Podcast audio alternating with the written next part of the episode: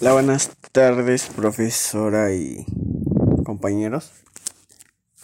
Este, yo les voy a decir que son las comunidades virtuales. Y las comunidades virtuales existen gracias a las grandes posibilidades de socialización y de intercambio personal que proporcionan las tecnologías de comunicación TIC. El ciberespacio se ha convertido en el territorio de las comunidades virtuales.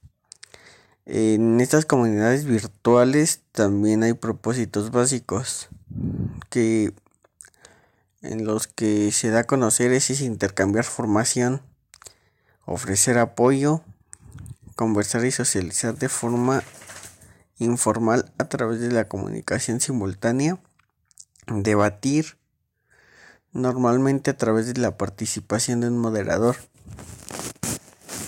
Eh, también estas comunidades virtuales tienen tipos, pero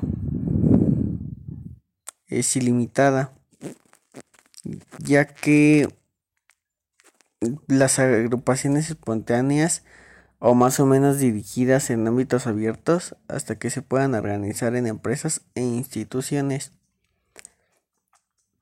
Características de las comunidades virtuales. Son fáciles en el ciberespacio.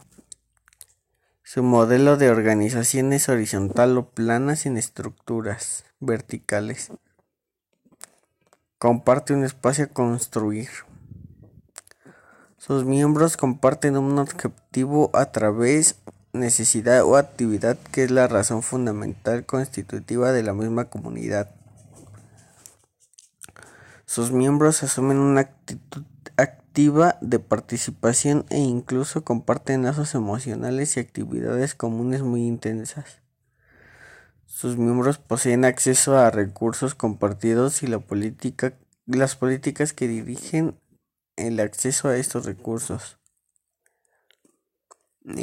Este, bueno, aquí sería todo de mi parte. Eh,